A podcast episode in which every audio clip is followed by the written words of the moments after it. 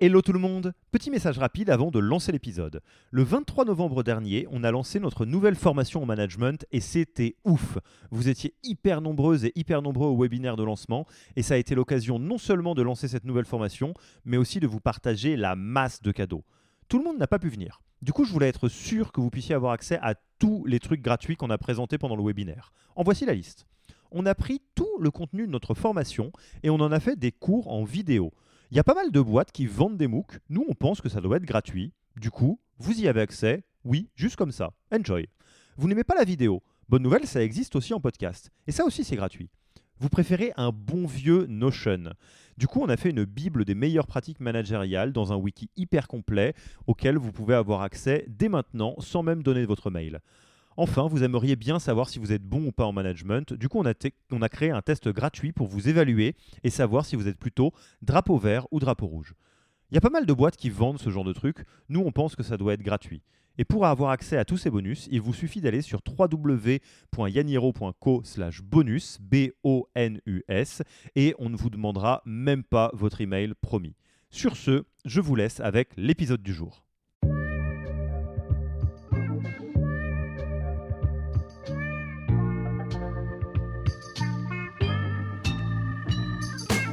Bonjour et bienvenue dans le podcast du Human Factor. Je m'appelle Alexis Eve et tous les mercredis, je vais à la rencontre des startups les plus véloces pour rentrer en détail dans les bonnes pratiques RH qui leur permettent de faire du facteur humain un levier de croissance plutôt qu'un risque. Est-ce que vous pouvez m'aider à euh, le faire correctement? Et là, il y a quelqu'un qui arrive, on fait la simulation avec un autre coach. Le Human Factor, ce n'est pas qu'un buzzword, c'est aussi le nom de notre premier livre les clés de l'alignement entre associés, d'une organisation adaptée ou encore de la bonne relation à son travail. The Human Factor, c'est 100 pages de retour terrain des plus belles startups et de bonnes pratiques actionnables. Si vous voulez en savoir plus, allez tout simplement sur www.yaniro.co book, B-O-O-K. On met le lien dans la description de l'épisode. Pour l'heure, je vous laisse avec l'invité d'aujourd'hui et vous souhaite une bonne écoute. Bonjour Marie, comment vas-tu? Ça va très bien et toi? Eh ben écoute, ça va très bien euh, aussi. Merci d'avoir accepté notre invitation sur le podcast du Human Factor de Yaniro. Euh, là, on a le plaisir d'enregistrer chez vous et euh, on se faisait la réflexion. Il y a de la vie chez, chez Théodo, hein, très masqué dans le respect des gestes barrières, mais de la vie quand même. Ça fait très plaisir. Donc, Marie, tu es Chief Growth Officer chez Théodo? Euh, et euh, donc tu passes beaucoup de temps aussi sur la structuration RH euh, du groupe. Est-ce que tu peux peut-être nous présenter Théodo Et puis, alors il y a toute une structure dont tu vas pouvoir nous parler, histoire que nos auditeurs puissent bien se figurer de quoi on parle. Oui, bien sûr. Donc Théodo, c'est un groupe qui est expert dans le conseil en technologie. donc, il y a une startup historique qui effectivement s'appelle Théodo, qui est dans le web.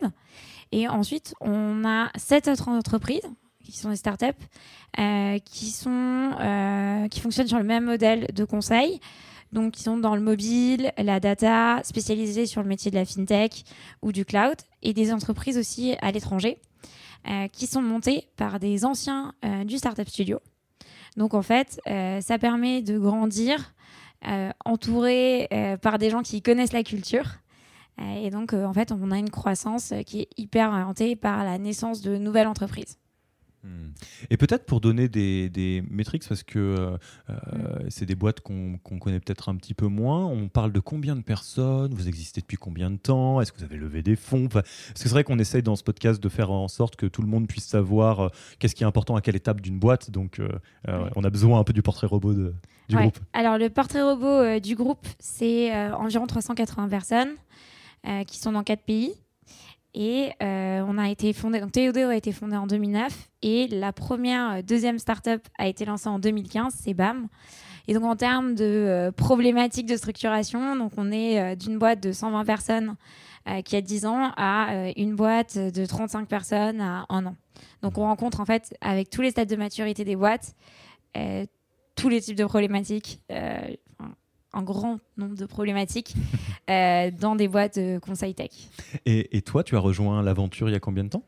Il y a 4 ans déjà, un peu plus. Euh, d'abord euh, sur des projets. Ça fait beaucoup en année start-up. en année start-up, ça fait, ça fait 16. C'est comme les chiens. Exactement.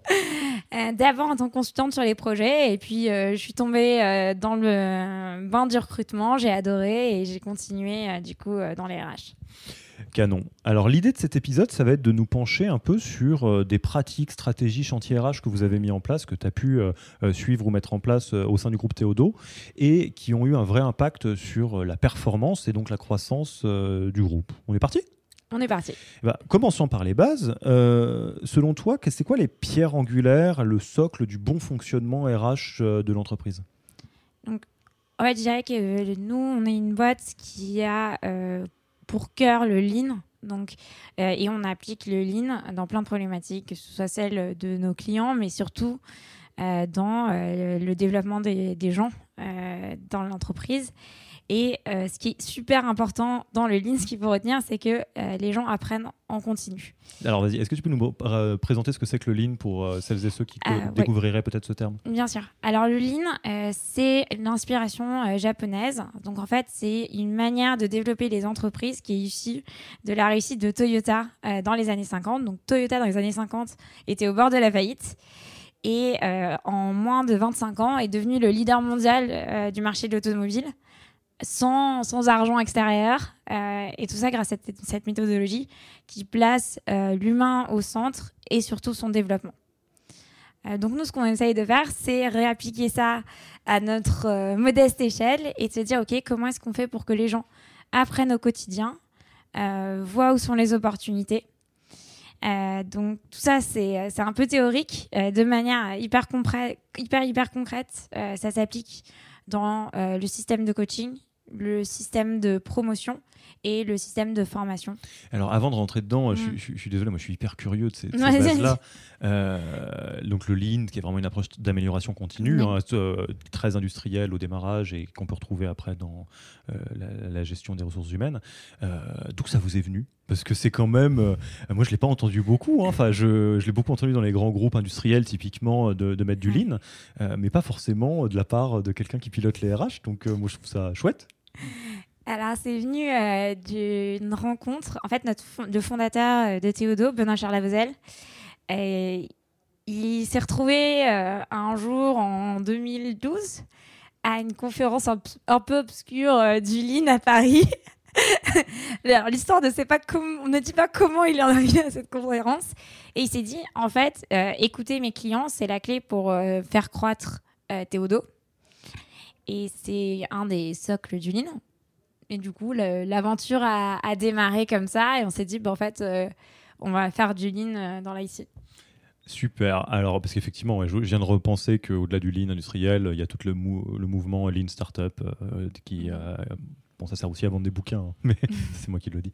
Euh, ok, et alors donc, ça c'est un peu la philosophie quelque part, de dire on va être dans l'amélioration continue, lien client, etc. Comment ça se manifeste? Tu as, parlé un petit peu euh, de, trois piliers euh, qui sont des manifestations directes de cette philosophie Lean dans votre structuration RH. Tu peux nous raconter comment ça se passe?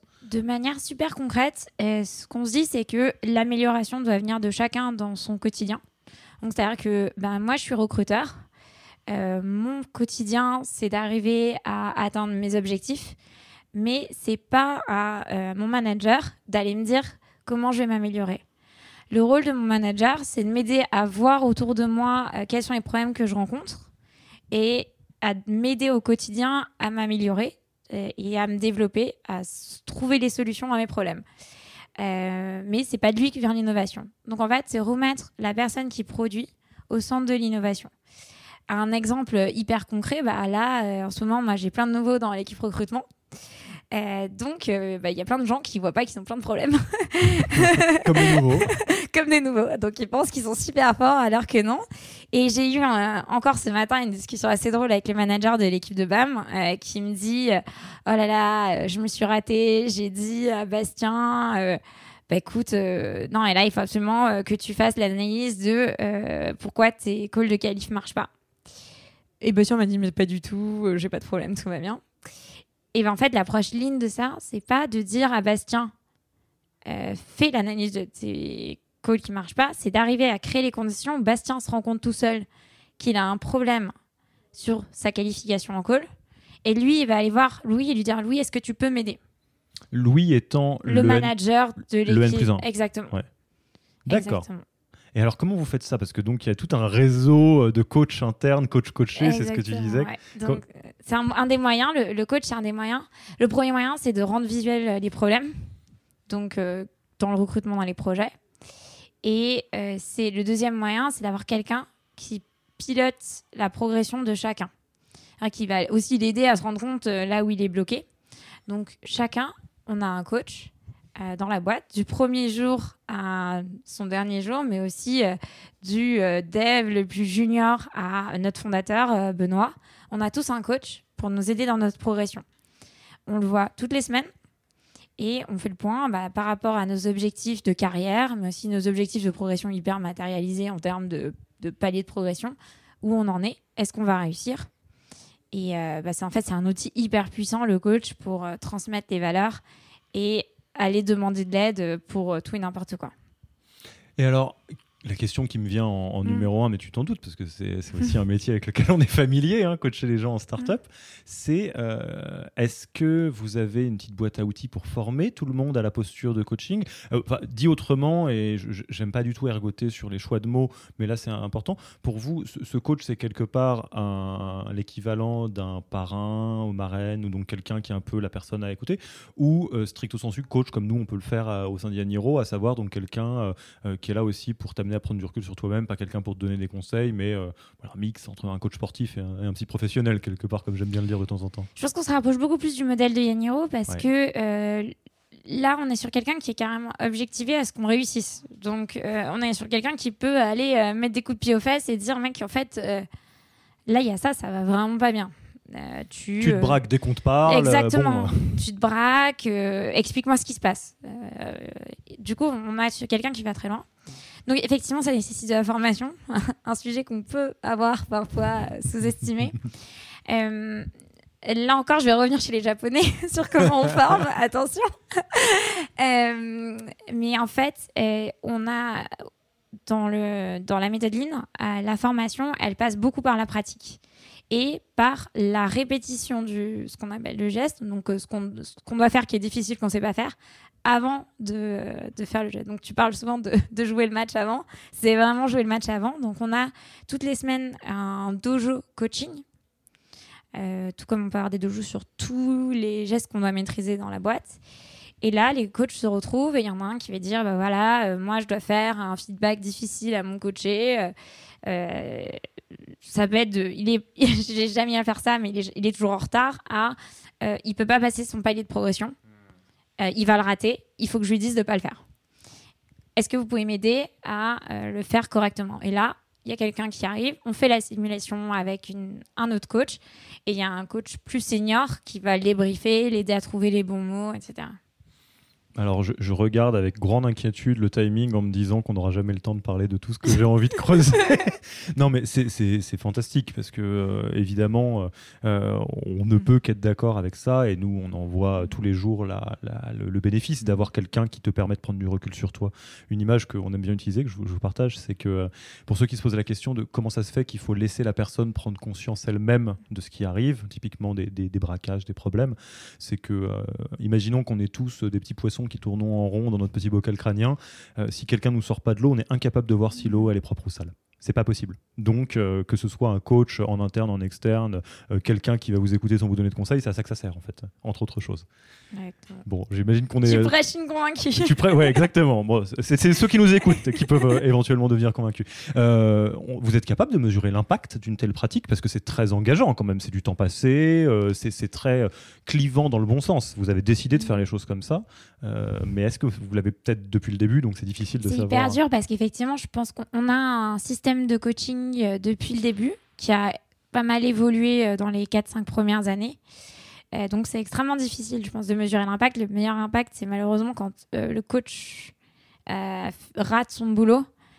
très souvent, typiquement, on voit, on voit l'impact du coach quand, par exemple, il y a un onboarding raté. quand il y a, parce qu'il le coach est responsable de l'onboarding, par exemple c'est beaucoup dans malheureusement dans les ratés qu'on voit l'impact de toute la réussite ailleurs. Mais je comprends. Et alors, c'est quoi les autres piliers de, de, de, ce bon fonctionnement un peu socle? Là, on a parlé de la pratique du coach, on a mm. déviné on a la, la, pratique du dojo euh, qui permet au coach, et d'ailleurs sur d'autres sujets, j'imagine, de répéter pour être dans une pratique raisonnée du, du, mm. geste. Il y avait d'autres d'autres aspects dont tu souhaitais qu'on parle? Oui, il y a un aspect un peu euh, qui, est, qui, est cœur chez nous, qui est le up, qui est la manière dont, en fait on est promu dans la boîte. C'est euh, un peu une innovation euh, sortie du chapeau, mais il y, a, bien longtemps, il y a 7 ans. L'idée du up, c'est que les gens postulent à leur propre promotion et sont évalués sur des critères transparents et disponibles sur le notion de la boîte. Euh, qu'est-ce que ça permet de faire? Ça permet déjà de responsabiliser chacun sur sa progression. C'est pas euh, mon manager qui décide si je suis promu ou non. C'est euh, moi qui vais voir mon manager en disant Je suis prêt. Je suis prêt.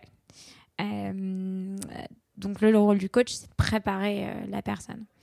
Euh, la deuxième chose, c'est de créer la transparence, c'est-à-dire de dire, bah voilà, euh, aujourd'hui, euh, tu penses que tu peux passer donc ton up Craftman, donc c'est le troisième niveau. J'interromps l'épisode une petite seconde pour vous rappeler que si vous voulez avoir accès à tous les bonus gratuits qui accompagnent notre nouvelle formation management, il vous suffit d'aller sur www.yaniro.co slash bonus. B-O-N-U-S. Sur ce lien, vous trouverez gratuitement toute notre formation en version vidéo MOOC, en version podcast, et la boîte à outils du management Notion qui était jusqu'alors réservée aux managers conformés dans la version payante de notre formation. Oui, on n'aime pas trop vendre des secrets, on préfère vous les offrir et parier que vous bosserez avec nous si vous avez envie de les implémenter plus vite. Sur ce, retour à l'épisode. Mais dans les faits, euh, regarde, il y a ça qui manque et on va travailler de manière hyper objective à ce que euh, tu aies fait euh, une conf euh, devant 150 personnes. ça aligne surtout, et je pense que c'est un, des trucs les plus importants, ça aligne les intérêts individuels avec l'intérêt de la boîte. Et du coup, ça fait qu'on joue beaucoup plus collectif. L'enjeu principal étant de s'assurer que bah, le up reste à jour avec l'évolution et la croissance. Donc j'imagine que pour que ce système fonctionne, il faut être euh, d'une précision, euh, enfin vraiment une très très grande précision sur les critères de, ce qui est attendu au niveau d'après euh, pour chaque poste. Exactement. Donc là, le travail, par exemple, qu'on est en train de faire, qui est assez passionnant, c'est qu'on travaille sur une refonte du up pour les bizdev. Parce qu'aujourd'hui, les bizevs ont tous le même up qui n'est pas adapté aux, carrières euh, où il y a des gens comme moi qui disent que c'est super les RH et qui vont continuer là-dedans. Et avant, euh, bah, tout le monde faisait de la rotation euh, jusqu'à aller en sales. Donc là, par exemple, qu'est-ce qui est attendu au niveau d'après pour Marie? Pas clair. Donc, on pour l'instant, tu n'as pas, de up clair, toi moi, j'ai pas de up clair, mais c'est pas grave, je suis en train de travailler dessus. T'es pas du tout jugé parti. Non, mais alors bon. Ah, je fais toute seule. Mais est-ce que tu peux, euh, juste pour qu'on se le visualise bien, est-ce que tu peux nous prendre un vrai cas concret euh, de, d'un up pour qu'on visualise? Voilà, c'est ça les, les, cases à cocher. Alors par exemple, bah, le up pro euh, pour un tech, donc, qui est le truc le plus classique du monde, c'est donc le, le, premier critère, c'est l'adhésion aux valeurs. Donc là, il y a des peer reviews qui sont faites euh, auprès euh, d'autres euh, membres de l'équipe, du client, etc. Et on va voir comment ça se passe. Est-ce que la personne est, au niveau?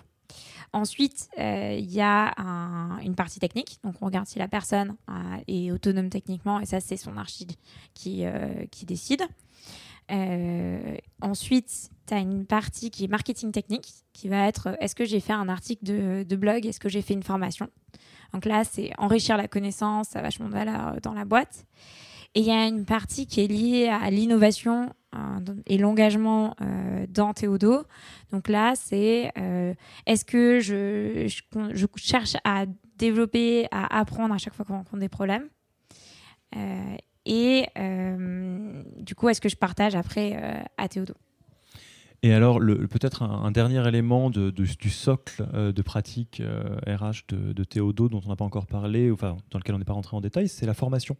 Euh, j'ai bien compris qu'il y a une grande partie formation interne où l'idée c'est de partager de la connaissance ou de la compétence qui est présente en interne au plus grand nombre. Comment vous le structurez ça? Alors, il y a déjà la, base, c'est qu'il y a deux formations par semaine. Une formation lundi euh, qui est sous forme de séquence euh, de, par exemple, six semaines pour les techs. Euh, imaginons six semaines sur CSS. Donc là, ils s'inscrivent à des sessions de six semaines. et une formation du vendredi qui est des sujets beaucoup plus libres proposés par les Théodore. Ensuite, il y a de la formation, mais au quotidien. Euh, vraiment, bah, comme euh, chez les Japonais euh, sur la ligne de production. on a bien compris. On a bien compris hein, que c'est très japonais. Non, mais c'est faire ensemble. Donc, par exemple, je suis développeur. je ne sais pas comment coder une feature. Et ben là, je vais avoir, je vais faire du, ce qu'on appelle du pair programming. Donc, je vais coder avec mon lead développeur. Et aussi, mon lead développeur va toujours regarder mon code. Donc, il va en permanence me faire des retours. Donc, l'idée, c'est d'avoir une boucle de feedback qui va très, très vite et de faire ensemble. Euh, je pense que c'est les pratiques principales. Et une fois qu'on identifie qu'il y a eu un problème, par exemple un bug, là, on va faire un dojo dédié, donc une formation dédiée à chaque personne. Hmm. Et la formation chez nous, c'est un truc important. Le dojo, c'est au maximum en one-to-one pour que la personne euh, vraiment intègre la connaissance et pas euh, regarde juste des slides. Eh ben, il y avait déjà beaucoup de choses à voir sur le soc, mais c'est pas fini. Hein. Moi, je, sais comment va continuer l'interview, donc j'ai hâte. Euh, quand tu es arrivé euh, donc au sein du groupe Théodo, euh, un des sujets dont, tu t'es emparé, et qui était donc un sujet chaud, c'est le sujet de l'onboarding. Est-ce que déjà, parce que vous avez grossi assez vite et qu'il y avait quand même pas mal de gens onboardés, tu peux nous raconter un petit peu, c'était quoi les enjeux quand tu es arrivé et c'est quoi les réponses que tu as trouvées avec ton équipe hein, Ouais, avec mon équipe. je ne prendrai pas. Euh, je ne pas toute la couverture moi toute seule. Non, en fait, ce qui s'est passé, c'est que euh, en 2018, euh, factuellement, on a recruté 25 stagiaires de fin d'études tech pour seulement Théodo, avec des niveaux du coup très hétérogènes. et on s'est dit, waouh, le mur sur le staffing que ça crée. Comment est-ce qu'on s'assure qu'ils soient tous autonomes techniquement à leur arrivée? Euh, du coup, ça nous a euh, obligés à refondre euh, l'onboarding des développeurs. Et là, ça a été un super travail mené par notamment deux archis, puisque c'était les meilleures personnes, qui, ont, en fait recréé une formation par techno qui démarre dès le recrutement. En fait, dès le recrutement, on va donner du matériel pour te préparer. Bah, si c'est dix mois avant ton arrivée, c'est dix mois avant ton arrivée. Et il y a quelques points d'étape clés pour s'assurer que tu, quand tu arrives, tu es autonome euh, sur la techno sur laquelle tu vas être staffé. Euh, ça, ça a fonctionné d'une manière inimaginable et surtout, ça a créé beaucoup, beaucoup, beaucoup, beaucoup de rétention chez les stagiaires de fin d'études. Parce qu'en fait, ils sont arrivés et on, on en fait, ils avaient déjà 10 mois de lien avec la boîte. Euh, de manière très concrète. Euh, certains, en fait, ils ont fait 3 à 4 fois plus euh, que ce qui était planifié parce que juste ils adorent Dev et ils étaient trop contents et ils en ont fait 4 fois plus que les autres. Donc là, concrètement, moi je, suis mm. stagiaire, on se rencontre en entretien, on, a, on signe un contrat. comment ça se passe? Qu'est-ce que je reçois dans mon onboarding? Et eh ben quelques semaines après, maximum 2-3 semaines après, tu reçois un petit coup de téléphone. on va t'organiser un appel avec un des responsables du coup de l'onboarding et qui va te faire ton plan de formation. Donc, il va un peu faire le bilan de où tu en es très concrètement euh, en dev. Et à partir de là, il va adapter euh, l'onboarding, le niveau de formation à ton niveau et te proposer euh, des contenus à faire avec un point à peu près maximum tous les mois avec toi. Et c'est de plus en plus quelque chose sur lequel on passe le relais au coach pour, que, bah, pour décentraliser, mais qui a du coup été beaucoup, beaucoup piloté par deux archis au début. Et question qui est peut-être très naïve, mais euh, tout ce, ce, travail euh, qui crée le, trait d'union entre le moment où du recrutement et le moment de l'arrivée à proprement parler, euh, est-ce que certains le vivent comme du travail avant d'être payé alors, une super question parce que c'est ce dont on avait peur. Bien sûr. et en fait, non, ils le vivent super bien parce qu'en fait, leurs cours sont hyper théoriques. Et là, on leur montre des trucs méga, méga pratiques qui vont aller beaucoup plus loin. Donc ça, c'est pour les gens très, déjà très forts, qui en général euh, bah, font des projets perso. Donc là, au lieu de faire des projets perso qui servent à rien, bah, ils se disent, bah, trop bien, là, je vais en fait faire des trucs euh, très pratiques. Et il y a des gens qu'on recrute qui savent qu'ils sont loin. Donc en fait, là, il y a contrat moral. Il y a, en fait, on sait que tu es assez loin euh, techniquement. Donc nous, ce qu'on va demander, c'est de quand même préparer ton arrivée. on ne parle pas non plus de six mois de travail à mi-temps, mais on parle de quelques heures par semaine pour que ton arrivée soit facilité. Et en général, là, il y a une super réception à ce message parce que c'est du coup, bah, quand je vais arriver, je serai pas en difficulté et au contraire, je vais être tout de suite en réussite et je me sentirai en confiance. Donc, on avait peur de ça et pas du tout. D'accord. Et, ça, ça marche pour des, euh, profils non tech ou des profils non stagiaires ou c'est vraiment quelque chose que vous avez mis en place pour cette vague de stagiaires? Aujourd'hui, on l'a fait que pour, euh, fait que pour les stagiaires. Donc du coup, maintenant, c'est réutilisé pour les stagiaires, même s'ils n'arrivent pas toujours par 25, heureusement. Mais c'est quelque chose. Du coup, là, l'enjeu, j'en parlais un peu avant, mais l'enjeu, c'est maintenant comment on, on réadapte l'onboarding. On a refait l'onboarding des bizdev, mais en fait, là, on a un vrai enjeu, c'est qu'on recrute des profils beaucoup plus seniors. Et du coup, c'est comment on transmet la culture euh, à des gens qui ont, euh, qui ont 45, 50 euh, ans et qui arrivent et qui, qui c'est fou japonais. Alors ça, ça nous permet de faire le, lien. la, mm. troisième partie de l'interview, de l'entretien, c'est vraiment de parler un peu des, des, chantiers ou des sujets que vous avez essayé de craquer ces derniers mm. mois et sur lesquels vous êtes. Et il y a quand même une petite nouveauté chez Théodo, c'est que maintenant vous avez des managers. Vous avez des, bêtes curieuses euh, qui euh, viennent euh, casser le sacro-saint flat management. Alors comment ça s'est passé déjà? Avant même de parler de l'onboarding de ces profils-là, qu'est-ce qui s'est passé déjà? Pourquoi vous avez ressenti le besoin de créer cette couche-là? Et qu'est-ce que ça a venu bousculer dans Théodo? Comment vous y êtes pris alors en fait, truc très clair, on avait 45, quasiment 40 architectes développeurs qui reportaient directement au CTO. Donc, un jour, un, CTO vous a dit euh, non, j'ai sommeil. Non, c'est plutôt euh, les archis qui nous ont dit en fait, j'aimerais bien qu'on s'occupe de moi. Ah ça marche dans l'autre sens. Euh, et j'aimerais bien qu'on m'apprenne plus de choses. Et du coup, spontanément, ils allaient voir les archis qui étaient plus seniors que, parce qu'un archi, ça veut dire deux ans d'expérience, comme ça peut en vouloir dire sept. Donc, en fait, spontanément, eux, ils avaient créé une sorte de système de management. Sauf que c'était pas officiel et du coup, c'était pas clair. Euh, et ça, ça, ça a abouti à des départs. Donc ça, c'est euh, ce qui s'est passé. Euh, ça a été vraiment le, trigger principal. Et du coup, ces petits managers qui se baladent, du coup, maintenant, il y en a chez Théodo et chez BAM aussi, qui est notre startup mobile. c'est ongoing. Hein, leur rôle... on, on assume. on assume complètement le fait que ce soit ongoing, mais typiquement, le premier chantier, ça a été de mettre des managers clairs euh, aux équipes techniques donc, et aux architectes. Donc, on a créé des VP Tech, qui sont des VP Engineering, qui pilotent plusieurs architectes. Euh, le rôle principal étant de continuer à former les architectes, à les développer, à les challenger sur, euh, bah, la technique et l'archi de leur projet.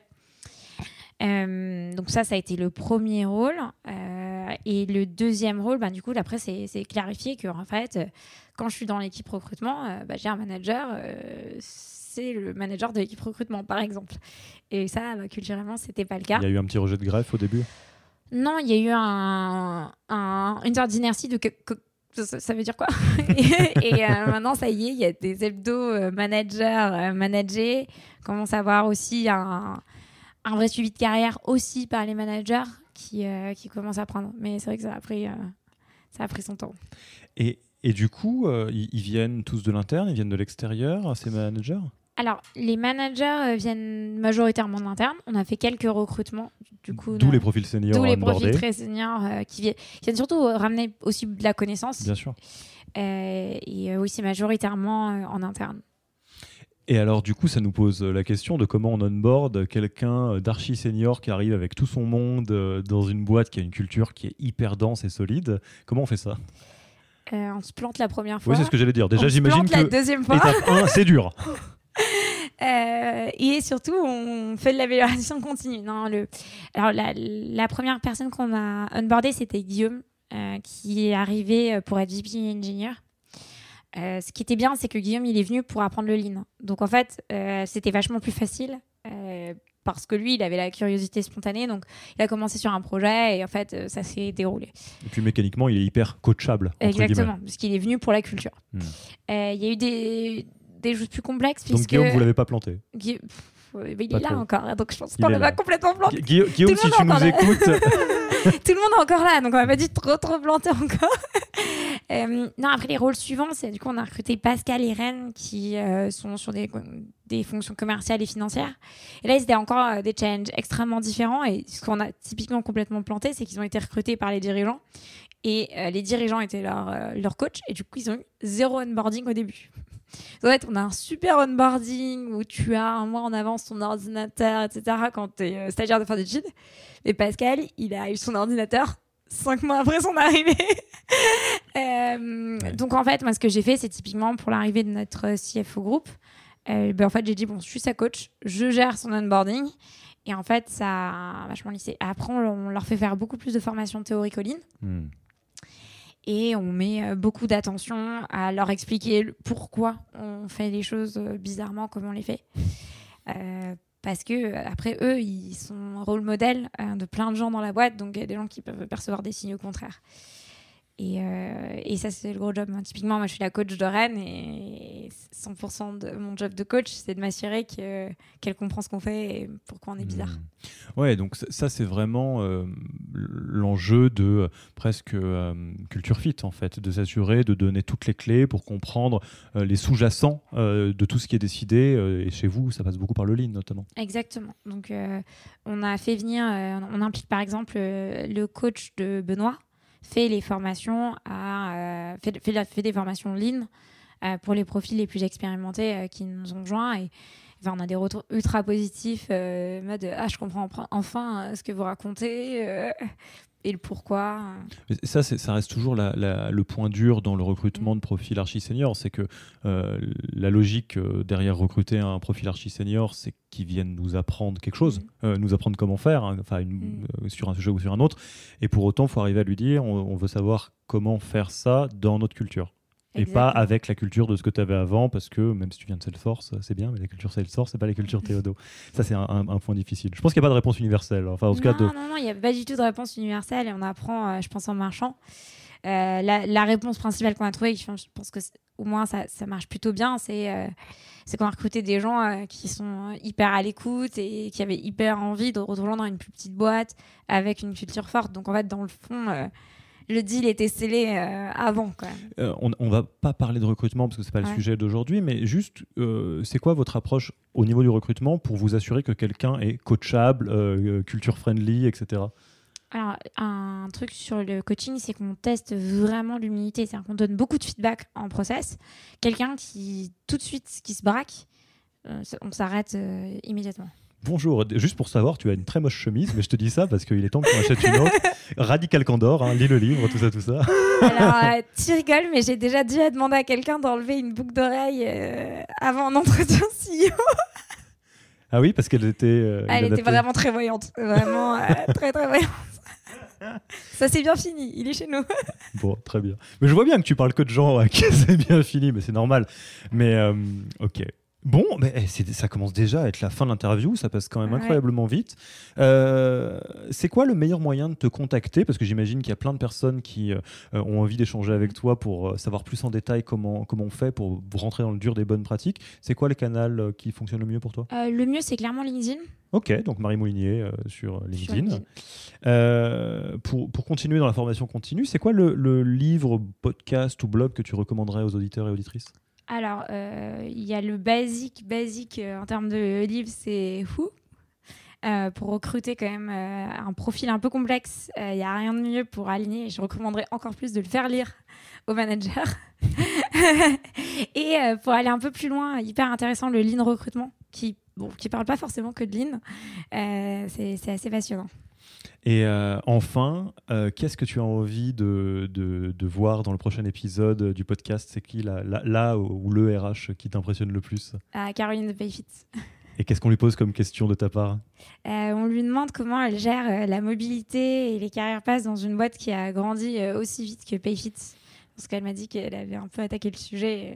euh, Ok, et ben, et ben si, on, si elle a le temps de, de passer, euh, prendre ton micro en relais, on, on lui posera la question. Le message est bien passé. Écoute, euh, je te remercie beaucoup pour ton temps et euh, il me reste plus qu'à te dire à bientôt et à très vite. Super, merci beaucoup. À bientôt. Merci d'avoir écouté cet épisode. S'il vous a plu et que vous ne voulez rater aucun nouvel épisode, abonnez-vous à la newsletter en allant sur le site www.yaniro.co. Et à mercredi prochain pour le prochain épisode. Merci d'avoir écouté cet épisode. Petit rappel, si ce n'est pas encore fait, pour accéder à notre formation au management dans sa version gratuite, il vous suffit d'aller sur www.yaniro.co slash bonus, B-O-N-U-S. Vous y trouverez gratuitement toute notre formation en version vidéo MOOC, podcast et la boîte à outils des meilleures pratiques du management dans un Notion récapitulatif. Et on ne vous demandera même pas votre email, c'est promis. Profitez bien de cette formation gratuite et à mercredi pour un prochain épisode.